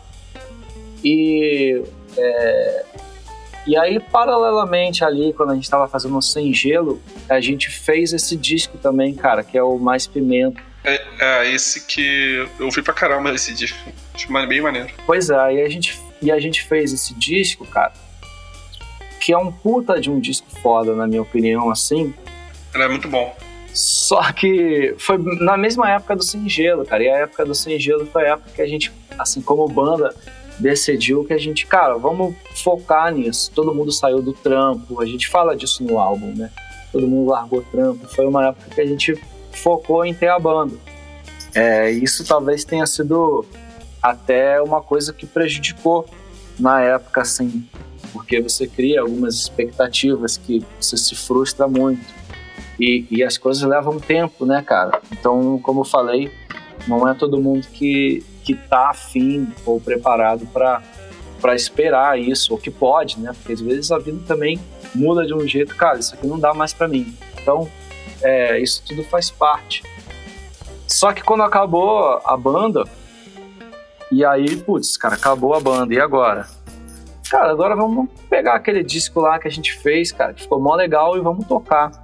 E aí foi foda, cara, porque quando, quando a gente fez isso e, e, e, e deu essa, digamos assim, uma focada no Deluxe Trio, que era um projeto paralelo até então, e se tornou ali a banda, né, que a gente que a gente que a gente tinha, cara, a parada começou a, a rolar muito, cara, a rolar muito. Então, pô, a gente começou a fazer e, e, também as coisas vão mudando, né? São épocas diferentes, assim, o público, mas a gente começou a, a, a tocar para mais gente, saca? A viajar mais, a ter, a, a, ter, a ter mais, digamos assim, é, sei lá, eu, eu me lembro de um período que a gente tinha muita proximidade com a galera que gostava. A gente começou a, a, a fazer uma coisa que que outras bandas já faziam ali na época, né, cara, que, que era se chamava Street Team, que era, pô, você fazer um chat e conversar com a galera, tipo, tipo a gente faz hoje ali pelo Instagram e tal, mas na época era tipo um e-mail, como se fosse um e-mail, um lugar que você conversava com a galera, como se fosse um chat mesmo. E, e isso começou a fazer muita diferença, assim, cara, porque a galera ia, ia nos shows e, e, e em todos, assim, sabe? Então a gente vinha muito para São Paulo e aqui começou a rolar muito bem. A gente começou a, a, a, a gente tocava muito na Altos e começou a ficar sempre lotado e cara, isso era muito massa, assim.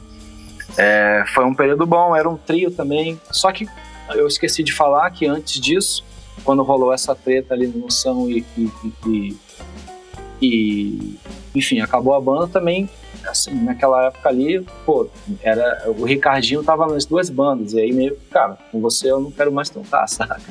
Então aí foi nessa hora que veio o Bola, assim, cara, que ele entrou e foi muito massa, porque eu, ele e o Guto, a gente tinha, a gente tinha uma vibe muito, muito tranquila e muito boa, que aí eu acho que era a principal diferença, saca? Das coisas serem mais das coisas serem mais leves, assim, cara, dentro, dentro do que é dentro do que é estar numa banda. E a gente dividia melhor as funções também, cada um fazia uma parada. Isso ajudava muito, cara.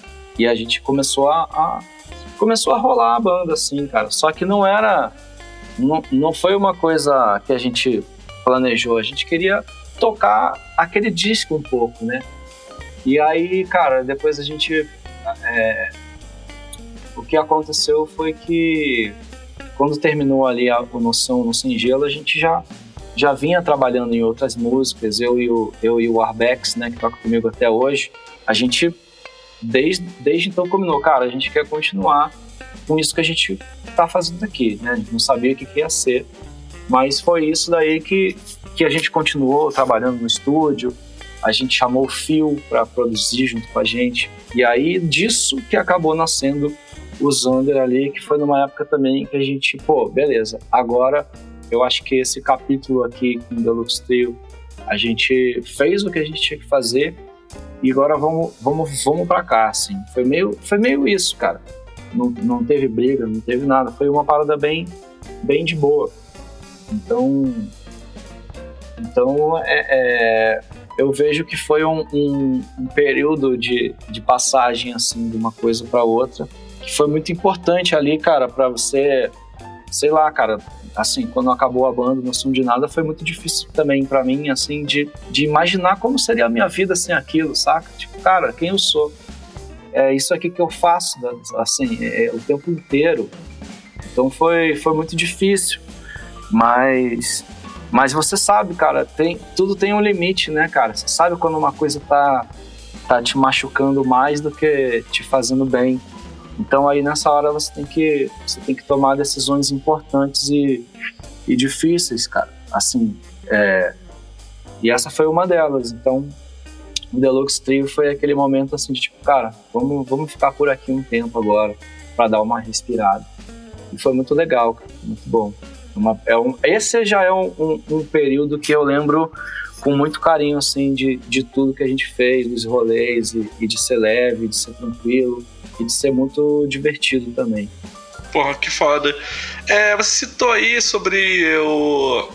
Após o Sem Gelo, tinha músicas, continuaram compondo com Quarbacks.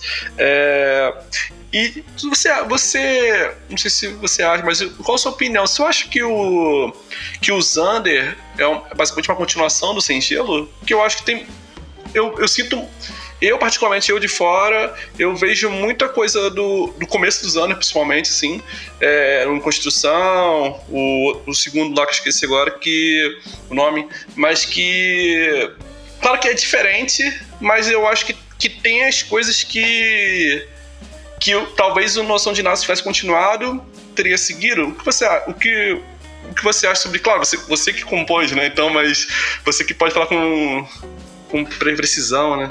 Não, não, não. Cara. É exatamente isso, cara. Esses, esses dois primeiros EPs ali são justamente o material que a gente já estava trabalhando ali, que, que seria é, uma continuação, né? do, do, do sem gelo. É da onde a gente parou. A diferença é que, pô, como mudam as pessoas, a, a, as formas também mudam, né? Assim, o, o, o resultado final, ele também é diferente. Então, então eu acho que, que tem é isso, mas também tem muito do Deluxe Trio, tem muito do Discotec. Por isso que eu acho que, que quando, chega, quando a gente chegou ali no Zander, é meio que essa fusão de tudo, saca? De tudo que, que já estava rolando. Tanto que eu acho que, sei lá, tem isso. A gente começou ali nessa coisa que era uma, uma, uma sobra, né? Assim, sobra não, uma, uma continuação ali do Sem Gelo, uma coisa que, que a gente estava trabalhando para um próximo álbum. Mas depois disso também a gente fez o Brasa, que o Brasa já é um, um disco que se aproxima talvez mais do Deluxe Trio, saca? Que ele é mais direto, mais na cara. Demais as coisas que também eu já estava compondo dali para frente.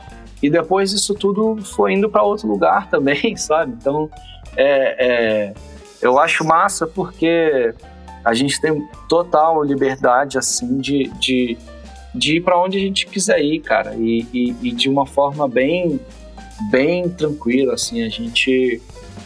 É, é, musicalmente a gente se admira muito, assim. Aí o processo muda muito, cara, porque porque começa a ser um prazer fazer e não e não uma dificuldade, cara. Você fala, caralho, quando é que a gente vai conseguir terminar isso aqui, cara? Puta, não tá legal, mas se não for assim não vai ser.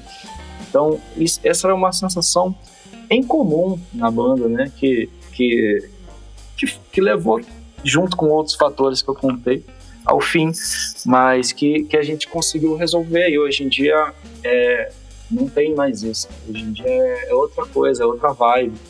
Hoje em dia a gente a gente é mais velho também, né, cara? A gente aprende muita coisa, ainda bem, né? É, a gente a gente a gente era, era bem imaturo assim, em todos os sentidos. Então acho que com o tempo a gente vai aprendendo também a lidar melhor com com as situações, né?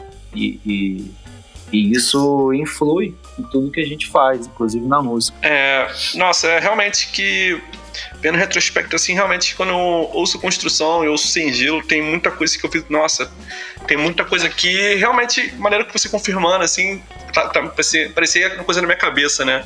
Não, será que noção tivesse continuado teria sido isso? Não, não, é. É exatamente isso, cara. E aí é isso que acontece às vezes as pessoas, elas falam, ah, volta noção, cara, mas assim, seria isso, né? Então, hoje em dia também eu, eu, eu tenho essa, essa percepção de que, cara, é, a obra, né, ela tá lá, assim, a gente vai no show e a gente toca uma música do Noção e é massa. Às vezes a gente não toca, às vezes a gente toca. Mas, mas eu acho que o lance mesmo tá nas músicas ali, saca? As músicas elas estão lá, a mensagem delas tá ali e vira e mexe a gente vai trazer elas para dentro de um contexto que tem a ver. É, eu, eu, assim, sei, sei que, que existe hoje em dia maior do que uma banda ou outra. É toda uma carreira, né, cara? Toda uma estrada, toda uma construção de que todas essas, essas fases aí são importantíssimas.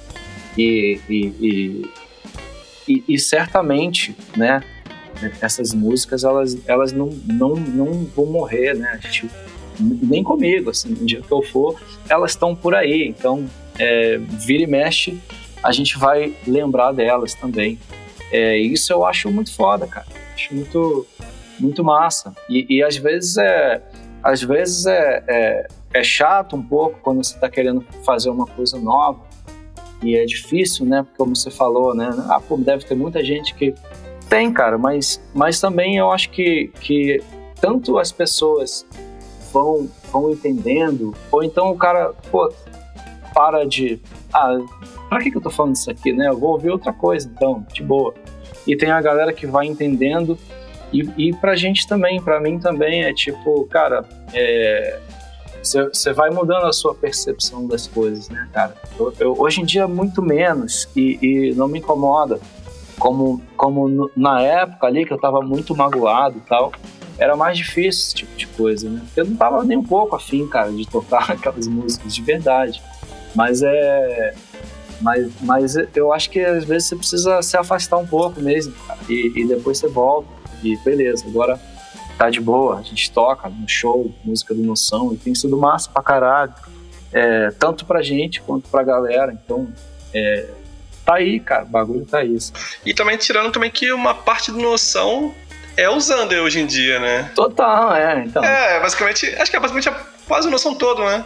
É, tipo, é, sei lá, é, eram cinco pessoas, dessas cinco, três estão, né? Então, mais da metade é, é essa galera do sem gelo. Então, é, é, uma, é uma parte que é uma parte que a gente que a gente se conecta musicalmente bem, né? Então, e, e, com, e com, com, com o Bambo, né, que era o guitarrista ali, cara, ele nem toca mais hoje em dia, eu acho, assim, uma pena, que é mais... Mas a gente, cara, ficou muito mais amigo depois que a banda acabou, porque na época a gente tava... É, é tava rolando muita briga, cara, de verdade. Então a gente foi também uma decisão de, cara, nossa amizade é mais importante, vamos preservar isso aqui e, e e musicalmente, cara, cada um pode explorar outra coisa, tá tudo bem. E, e cara, é isso. Foi, foi o que a gente tinha que fazer e, e, e, e também não, não, vejo como poderia ter sido de outra forma, porque eu tava dentro e eu sei como era. Sim. Cara, é, o Zander parece ser uma banda recente, mas é uma banda já que tá, sei lá, tem mais de 10 anos e tá com uma discografia grande já, né? Tá, estão lançando sempre discos novos e cada vez com uma qualidade muito incrível. Claro que eu ainda ouço os primeiros EPs e falo, putz, muito foda, mas tu ouve um de hoje e falo, caralho, tá, também tá muito incrível tal. Cara, o que, o que mais você gostou de fazer no Zana até o momento, que você fala assim, caralho, isso aqui tá muito foda. E também, é, qual dos discos que vocês mais rodaram? Que eu, eu me lembro na época do, do Brasa, vocês tocaram pra caralho na época do Brasa, né, bicho? Uh, comenta um pouco desse período no Zander, que realmente tá, tem sido. Tá, tá, tá, rolando bastante tempo já e tá. E é bem relevante, porque vocês estão tocando em, em, vários shows, tocando shows cheios, fazendo várias paradas legais e, pô, incrível. É, assim. É... Eu acho até que a gente tem poucos discos, né, pra quantidade de tempo da banda. É, mas isso também se dá porque tiveram muitas mudanças de formação na banda e essa mudança também, né, cara, para São Paulo e tal no meio. É, então eu, eu a gente já a gente fez 10 anos em 2019. A gente fez uma uma turnê, né, para assim, para comemorar os 10 anos e também, cara, porque quando a gente, quando a gente veio para São Paulo, o, o, nosso batera da época, o Bruno, ele não, ele não veio e a gente perdeu o lance da frequência dos ensaios e tudo, e isso também dificultou muito para compor coisa nova. Então foi um, muito, um período longo sem, sem compor e gravar nada, saca? Nosso último álbum antes desse de agora, se, se eu não me engano, é de 2016, né? Então foram quatro anos aí que a gente não lançou nada. Mas fizemos bastante show e teve essa turnê, teve troca de formação. E aí, sim, é, só para também não, não me confundir e nem confundir você, quando a gente lançou o Brasa, é, foi um disco que foi, cara, muito bem aceito assim pela galera. Foi o disco que colocou a banda é, no mapa também, digamos assim, como como uma banda, né? Não, não tipo como aquele projeto dos caras que eram da outra banda, tipo, que era essa galera meio que, que vinha no show. Mas quando, quando vem o Brasa, ele, tipo assim, era uma galera que não sabia da nossa história, que começou a ouvir a banda e a gente começou a deixar de ser aquela banda que abria o show para ser a banda que fechava a noite e tava cheio pra caralho, assim. Foi, foi um divisor de águas mesmo, assim, saca? Foi aquele lance que tu faz ali também na hora certa, no lugar certo, sei lá, que as coisas se, se sei lá, colam assim, né? Que funciona. Então, isso junto com, com a entrada do, do Marcelo Adam, né, cara, que na época ele, ele é um amigo nosso lá de Salvador, a gente já tinha feito tour junto com, com as bandas dele lá. E quando ele soube que tinha uma vaga, assim, ele ele entrou em contato e falou: Cara, deixa eu fazer um teste, eu quero muito. E, cara, mas você tá em Salvador? Não, mas eu mudo pra ir, pra gente fazer a banda. E isso também foi uma coisa, assim, que foi muito importante pra gente falar: caralho, o cara vai vir pra cá. Pô, então vamos, vamos levar a sério isso aqui, saca? Vamos fazer, vamos fazer valer. Então, quando ele entrou na banda, ele meio que tomou frente de muita coisa, assumiu, ele que, que marcava os shows, ele que vendia as camisetas. E ele botava pra fuder, assim mesmo, cara. Era muito show, era, era muita correria, é, muita viagem, né, cara? É, foi uma época muito, muito agitada, assim, nesse sentido. E, e, e também aí a gente lançou, gravou e lançou esse álbum, que eu acho que tem essa coisa urgente, assim, tem essa coisa de sangue nos olhos ali que ele tava e, e, que passou pra gente e a gente fez uma parada que, que foi meio que foi meio como eu te falei é, o, o em construção é, foi uma coisa que a gente ficou muito tempo né que a gente putz, foi construindo ali as músicas com calma e testando muita coisa gravando muita coisa. E, e isso é muito legal também né Você, tipo caralho pegamos isso aqui e fizemos isso. Mas demorou muito tempo assim e, e, já no Brasa foi, foi como eu te falei, como era com o Deluxe Trio, cara. Por isso que eu acho que aproxima, porque foi uma coisa rápida e leve. Cara, tá aqui a música. Uau, foi e gravou. A gente gravou esse disco. A gente fez e gravou ele e acho que em menos de um mês, tudo. Então foi uma coisa muito urgente assim. E que quando saiu também saiu com esse frescor assim. E eu me lembro que derrubou ali o site da trama virtual, por conta disso, a gente foi convidado para abrir o show do Green Day na época. Isso foi, foi muito foda, cara. E aí a gente começou a tocar pra caralho. E. Enfim, é, até me perdi aqui na, na história, mas teve isso. E, e, e, e para completar, eu acho que o que você falou aí, assim, a, eu, eu acho que o mais legal que a gente fez foi esse último álbum, cara, porque eu acho que, que foi ali que todos, assim. Agora a gente está em, em, quinteto de novo, né? Mas a gente estava em quarteto e nós quatro ali, a gente realmente, cara, se conectou musicalmente, assim, de, de uma coisa que todo mundo estava afim de fazer e que todo mundo era bem-vindo para compor, para trazer ideias e para modificar, sugerir. Isso foi, uma, foi um trabalho assim muito massa de fazer, né? Nós quatro ali. E, e, e, foi uma coisa também bem, bem atual, cara. E que o disco ele é, ele é bem diferente né, dos outros, porque se passaram quatro anos e muita coisa aconteceu.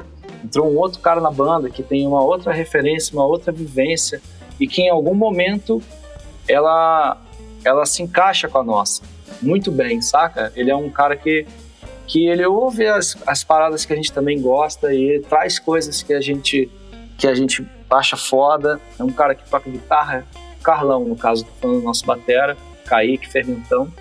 E ele entrou na banda com, com esse, de novo assim, com esse sangue nos olhos ali também, que, que contribuiu muito, cara. A gente saiu tocando pra caralho, nessa, fizemos essa turnê de 10 anos, gravamos um disco ao vivo com, com um repertório que também foi bem massa. Daí veio pandemia, parou tudo, né, cara? E a gente fez esse disco, que ele é um outro clima, um clima que a gente estava é, falando assim, ele não é um disco fácil, né? Um disco mais pesado em todos os sentidos, assim, um disco mais, mais denso, né? Eu acho que é um disco que você que você precisa ouvir algumas vezes, não é, não é um negócio que bate de cara. Isso, isso eu acho uma grande qualidade até, né? Tipo, eu vejo isso como uma coisa positiva de você, caramba, tem muita coisa acontecendo aqui, eu quero ouvir de novo e prestar atenção nos detalhes. É um disco com muitos, muitas sutilezas, muitos detalhes e, e, que, e que foi muito importante ali, cara, naquele período que a gente estava muito mal, todo mundo, né, cara? Não só a gente da banda, mas todo mundo passando por um, uma parada bizarra, histórica, assim, que nunca a gente passou antes, é, sem saber o que ia acontecer, uma sensação de, de abandono, assim, né, cara? O, o disco se chama Em Carne Viva por causa disso, porque a gente estava como se fosse uma cara, uma ferida ali aberta, exposta, que não tem, não tem curativo, não tem nada que se possa fazer a não ser esperar, saca? Então a gente ficou em carne viva por muito tempo, fez esse disco, tivemos que finalizar ele todo à distância, né, cara? Começamos junto no estúdio, todo mundo dormindo e acordando junto, e de repente acabou, e aí eu tive que continuar gravando em casa, o Arbex gravando em casa e mandando um processo muito louco, assim, saca? De, de se fazer um disco, mas que, pelo menos eu digo por mim, né? Me salvou, assim, cara, porque eu pude estar em contato com a galera que gosta da banda através da internet, que era uma coisa que eu nunca tinha feito, e que eu falei, cara, se eu não fizer isso, tô fudido, porque não tem mais nada que eu possa fazer. Então, é, eu comecei essa, essa comunicação pela internet, através de lives, através de Instagram, enfim. É, isso me ajudou muito, cara, porque você via ali, cara, tem muita gente também que tá passando por isso, tem gente que, que tá com saudade da banda e eu posso, a gente pode se conectar dessa forma, né? Então essa, essa troca foi muito louca, assim, isso influenciou muito, por exemplo, nas letras do disco, nos assuntos que, que a gente ia falar nele muito mesmo. Foi através de conversas com a galera que eu fui desenvolvendo as letras. Isso foi, foi muito massa de fazer. E a gente também fez esse lance que foi lançar uma música de cada vez, né? E isso ajudou a gente a passar pelo ano inteiro sem poder fazer show, mas sempre com uma música nova. Quando a gente conseguiu, a gente fez um clipe é, enfim, a gente chegou a fazer clipe cada um no celular em casa e juntar aí depois e, e ficar legal, porque era o que tinha. Mas eu, eu tá certo também que é uma coisa ainda atual, assim, fresca, né? Na, assim, a gente lançou há pouco tempo, então sempre quando você acaba de lançar um negócio, você ainda acha que, que é o mais legal, até vir o próximo, né? Então ainda tenho esse esse apego emocional é, mas, mas sinto uma parada que foi, para mim, além do que qualquer outro álbum que eu já tenha feito, é, em, em, questão de experiência, sabe? Foi muito mais intenso em todos os sentidos. E, cara, e, e, essa coisa, né, de não poder tocar as músicas ao vivo, né, cara? Então é uma coisa que passou esse tempo e agora que a gente está começando a fazer isso, e é muito louco também, tem sido muito louco também ver a reação da galera e estar tá ali cara a cara de novo e poder trocar e, e, ouvir da galera, cara, foi muito importante esse disco, pô, me ajudou a passar por uma parada e, e, e ao mesmo tempo foi isso que aconteceu com a gente também, ajudou a gente a passar por tudo isso, sem esquecer, né, do quem a gente é, do que a gente faz, do que a gente ama, de que a gente tem essa banda e que não é só importante pra gente, mas para muita gente também que acompanha, cara. Isso é, puta, é um, sei lá, cara, eu acho que é um privilégio gigante, assim, você ter pessoas que se interessam pelo que você faz, né, e poder fazer essa troca com a galera. Então, é, hoje em dia eu tenho, eu tenho uma uma noção muito maior disso, sabe? Então, é, é muito foda. Putz, cara, que incrível essa história, hein, bicho? Porque realmente a gente vê na internet, tudo meio jogar na internet um, um stories, uma coisa assim comentando, uma postagem, assim, fica muito vago. E, putz, você explicando, assim, contando detalhes, assim, putz, assim, super incrível mesmo, cara. E realmente esse disco bem foda. É... Gostei pra caramba, fui ouvindo os, os singles e tal, porra, o disco é bem legal mesmo. E ainda não fui nesses shows que começaram a voltar a fazer. É, que eu ia perguntar é sobre novidades. É, o que você pode contar para esse, esse, segundo semestre? Se tem algum plano que já está público que você pode tá botando para aqui para rolo? Cara, é, a gente vai fazer agora em. Não sei quando você vai estar tá ouvindo isso aí, mas agora, hoje. Que dia é hoje? Isso aqui é bom. Hoje é 23 de junho. 23 de junho de 2022. No dia 16 de julho de 2022, a gente vai fazer finalmente o nosso show de lançamento do álbum, né? Que era uma coisa que estava programada para fevereiro, que ia bater bem com o timing que a gente estava finalizando o lançamento, mas, putz, é, no, a gente foi obrigado a adiar por razões óbvias e a gente só conseguiu remarcar o show no mesmo lugar para poder o ingresso continuar valendo, que a galera já tinha comprado.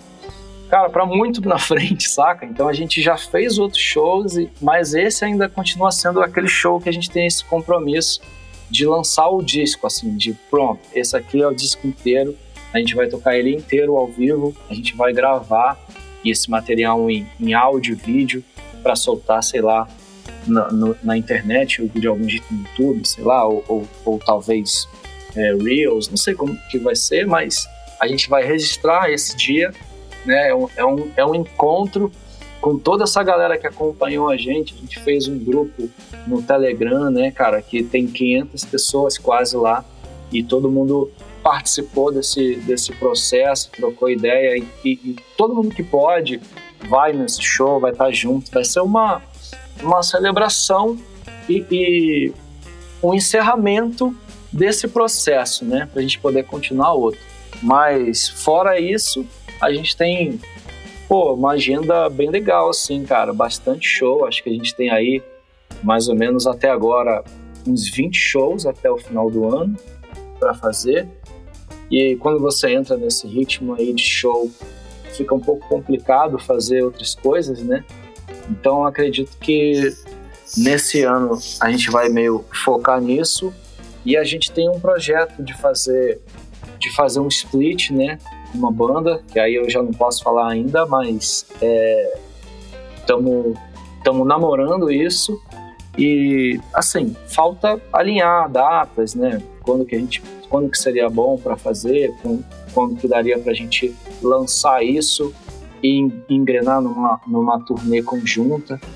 Então aí depende de muitas coisas, né? Mas isso é um plano que a gente que a gente tem para fazer e, e também de finalizar para quem acompanhou os lançamentos a gente cada música a gente foi fazendo um documentário né um capítulo falando um pouco sobre cada música mas que ali do meio para o fim também começou a ficar inviável por questões pessoais da galera que estava trampando nisso e a gente meio que não terminou, não concluiu. Então, o que a gente vai fazer é, concluir esse material num filme, né? Tipo assim, em vez de ser vários episódios, a gente vai juntar tudo isso e fazer um, como se fosse um filme sobre esse disco e aí já vai passar pelo show, já vai passar pelo pós-lançamento, que a gente ainda não falou muito sobre isso, é, e, e lançar esse material também até o final do ano, que vai ser essa coisa audiovisual. Porra, que foda, cara.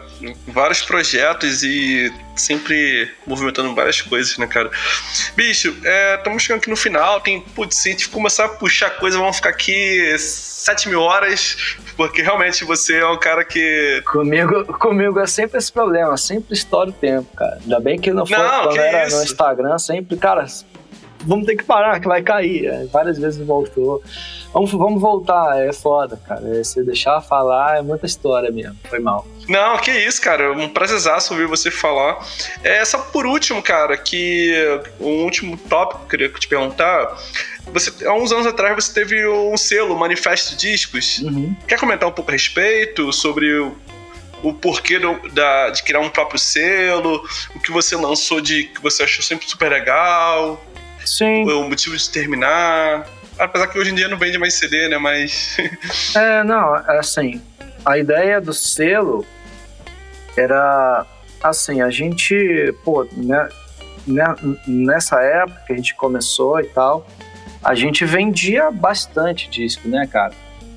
E aí o que acontecia era que, cara, é, chega uma hora que a porcentagem ali não vale muito a pena, assim, se você se você tá numa banda que que tá metendo a cara, tá fazendo um rolê e você se liga que, pô, cara, a gente consegue fazer isso aqui. Vamos se organizar e fazer a gente mesmo. Então é isso. Tem gente que tem gente que não quer, que não, assim, ah, não, prefiro não fazer, né? Hoje em dia, por exemplo, a gente terceiriza o nosso mesh todo, porque a gente não quer mais fazer, a gente não tem paciência e, e, e tempo. Então a gente prefere terceirizar e receber nossa porcentagem.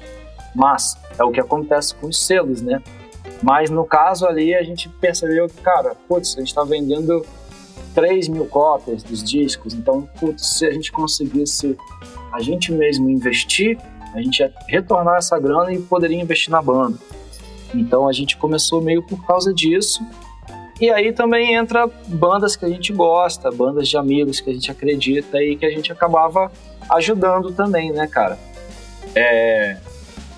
E, e depois de um tempo, eu não me lembro por que, que acabou Manifesto Discos, ou se um dia a gente chegou a decidir que iria acabar, né?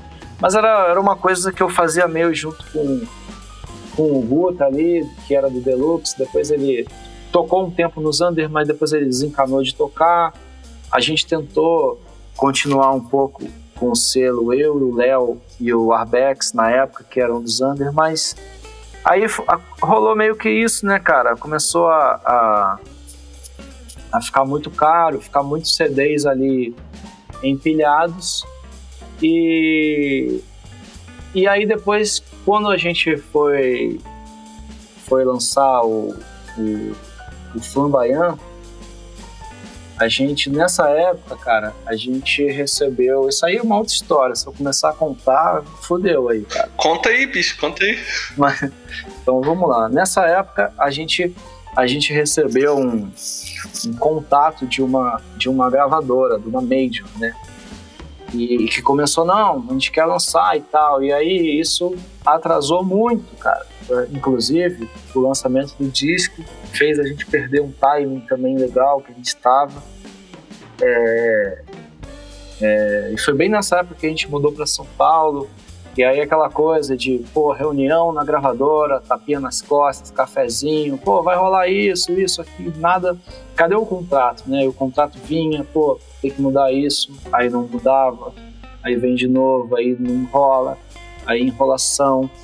Cara, isso daí foi, assim, se bobear um ano nisso aí ou até mais, saca? Nessa coisa de vai acontecer e, e vai ser quando, cadê a data, o que, que vai rolar. Caralho. Porque, assim, o que acontece, cara, na, na realidade é que muita coisa é prometida, né, na boca ali, mas na hora que você vê o contrato, cadê tudo aquilo que foi dito? Ah, não, isso não dá para colocar no contrato. Putz, cara então, é, vamos ter que, né? Então, vamos ter que refazer. O que, que vai rolar, o que, que não vai, quando que vai ser. Então ficou nisso muito. Aí muda o presidente da gravadora. Putz, aí começa tudo de novo. Até uma hora que, cara, passou do ponto, assim, pra gente, sabe? Cara, isso aqui já tá rolando um desgaste na gente, a gente já tá com o disco pronto. E aí foi que a gente teve, assim, eu né, falei, cara, eu quero, vou fazer o meu próprio selo de novo. E aí eu fiz o Flecha Discos. E aí nessa época tinha acabado de lançar o CD do Menores Atos, tava indo bem pra caralho, né, cara? E num dia que eu tava conversando sobre isso, o Ciro tava lá em casa, é, ele ainda morava no Rio, e aí ele falou, puta, cara, deixa eu fazer com você então, a gente faz junto. Eu falei, lógico, vamos. E aí a gente começou essa outra, que aí já era um esquema de gravadora, porque eu já estava né, com estúdio e tal, e, já, e aí já estava rolando essa coisa de streaming, não era mais o CD físico só, a gente ainda chegou a lançar CD físico, ainda tem um monte mofando lá, mas, mas enfim, aí a gente já começou também a trabalhar com esse modelo digital, que aí a gente poder, conseguia dar um suporte para produzir a banda, e pegar uma porcentagem desse digital. E aí foi um novo formato que acabou funcionando bem melhor, assim, saca, cara? Porque, porque a gente a gente tem essa, essa coisa de, de comunidade, assim, de estar sempre junto, de, de um ajudar o outro, e a gente consegue trazer isso para bandas assim que a gente acredita, bandas que a gente gosta e que a gente tem vontade de trabalhar junto, que a gente vê, cara, às vezes a gente vê um show, se emociona, cara, essa banda é foda, vamos chamar eles pro selo. Então a gente trampou muito, a gente fazia um festival do selo também, Festival Flecha, que era muito legal. Só que tudo isso, cara, foi, foi assim, stand-by, né, pandemia e tal. Então, agora que a gente tá aí meio retomando, mas voltou muito frenético o lance dos shows, né, cara? Então tá todo mundo, cada um para um lado, cada um fazendo um show aqui, outro ali. Então a coisa do selo, ele tá lá, rola. A gente tem coisas para lançar, vai sair o Colliger, que a gente acabou de gravar agora, vai sair até o final do ano. Tem a banda Raiz, que é, é um, é um trio é, de mina aqui de São Paulo, que é bem legal, cara. A banda também de punk rock, assim, foda tem uma banda que chama Perdendo Cores, uma banda índia, assim, punk rock indie que a gente está também para lançar. O disco novo do Molho Negro, que também é, terminamos de gravar e vai sair agora em setembro, eu acho. E, enfim, cara, é isso. Mas por enquanto são projetos que a gente tava já comprometido, né? Como que a gente vai fazer daqui para frente, eu ainda não sei. Não sei como é que vai ser.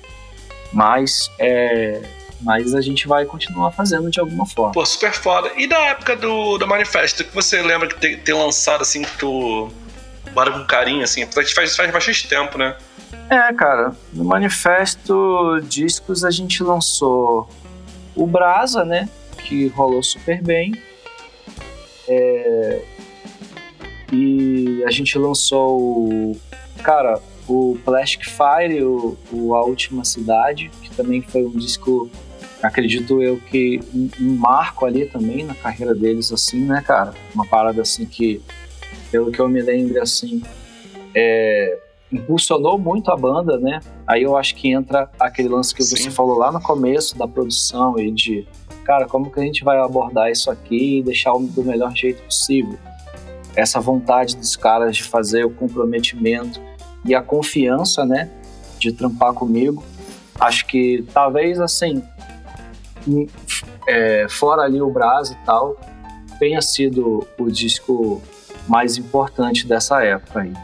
Pelo menos que eu lembre agora, foi mal se eu não estou lembrando de mais alguma coisa, mas é, foi isso. Pô, super foda, cara. E realmente, eu, quando saiu o Flash, eu fiquei acompanhando lá, que fizeram bastante coisa. E maneira que vai, vai continuar, porque realmente a pandemia esfriou com a porrada de coisa, né? E maneira que tem. Tem meio que, meio que um cronograma de lançamento, esse do Colliger, e porra, tô ansioso pra ouvir esse disco, porra, caralho. Tá foda, cara. Esse do Colliger tá foda demais. Pô, sou fãzaço da banda e. Sim. Tô ansioso de ver isso. Vai, vai, vai ver, vai ver, galera. Calma que agora falta pouco.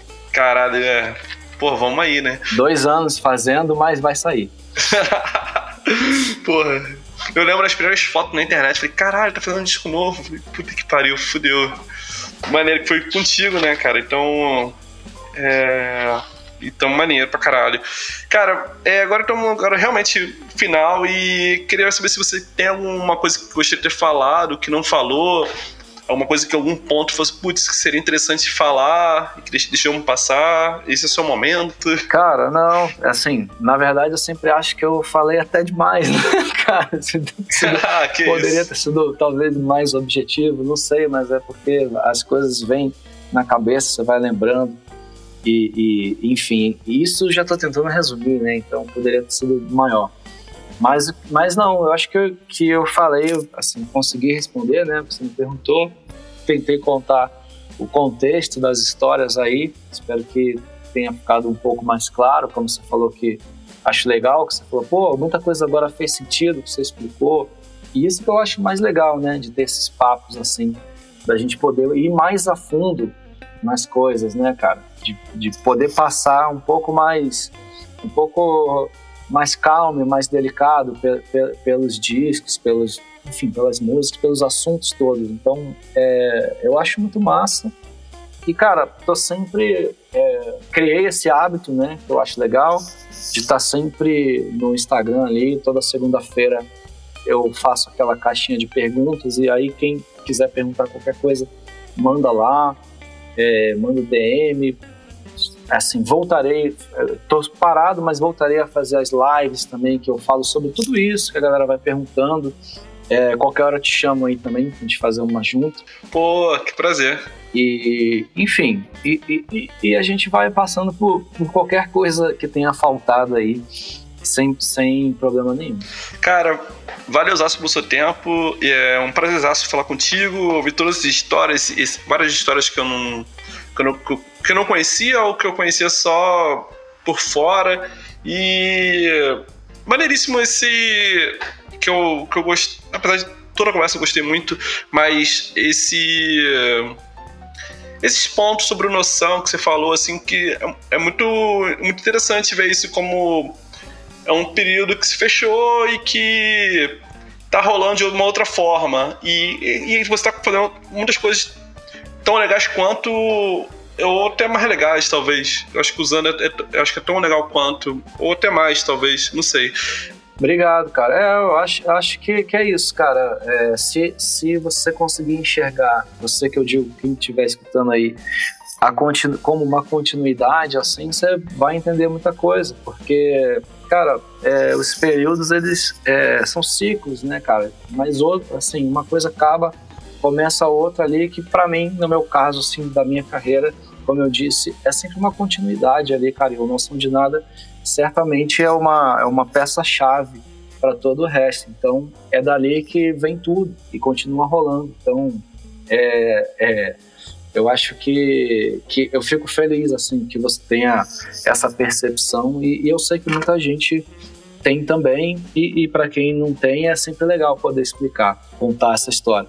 Pô, maneiríssimo, cara. É maneiro que também tu linkou com outras bandas tal, Brasa com o Lux Trio, tá, discoteca, enfim. Muito foda mesmo, cara. Obrigado mesmo pelo seu tempo, obrigado pelo. por, todo, por todas essas histórias e a gente se vê aí em algum, em algum lugar, tomar uma cerveja ou tomar um café, não sei, quem sabe. Pô, quando quiser, cola aí pra conhecer o estúdio também, a gente toma uma. Com, Com certeza. certeza. Então valeu, cara, obrigadaço e até mais. Valeu, Matheus. Abração, velho. Mais.